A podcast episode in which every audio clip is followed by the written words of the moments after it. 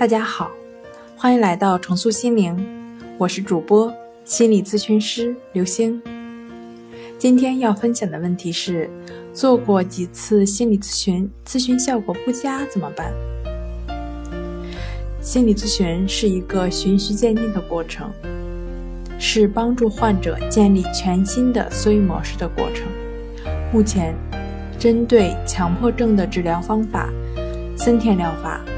认知行为疗法、心灵重塑疗法，他们的治疗案例和经验中显示，只要方法合适自己且坚持进行，都能有比较明显的效果，直到最终康复。